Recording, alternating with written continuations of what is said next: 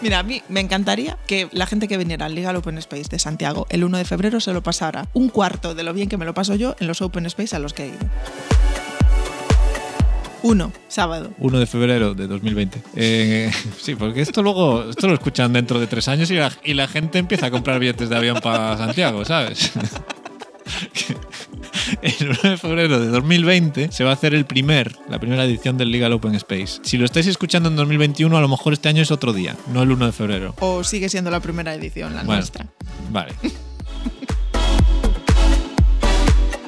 Eh, Legal Open Space, Sí. que la gente tiene que venir. Hombre, cualquiera que quiera compartir, aprender, disfrutar y cuestionar, debatir, informarse sobre el ejercicio de la profesión legal, o sea, cualquiera que esté dentro del sector legal, debería venir. Sí, Si quiere aportar. sí, sí. Además, es un evento súper molón. Hombre, si no va a aportar, que se. Escuchaos el episodio para saber qué significa esto, pero es muy molón. O podéis ver el blog de No Legal Tech, o podéis ir a la página web eh, legalopenspace.com, o podéis buscar Wicode o AOS en cualquier red social para ver las experiencias de gente que ha ido al Open Space. Pero bueno, yo qué sé, si no queréis venir, pues no vengáis.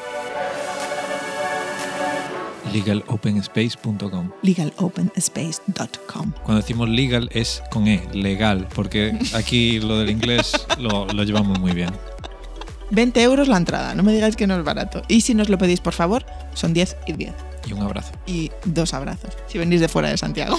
¿Sabes quién va a venir al Legal Open Space? Un montón de gente de Oviedo. Ah, pero bueno. un montón de gente. Pensé que ibas a decir nombre, como dijiste que no, No. lo publicábamos. No, porque nosotros respetamos la privacidad de las personas.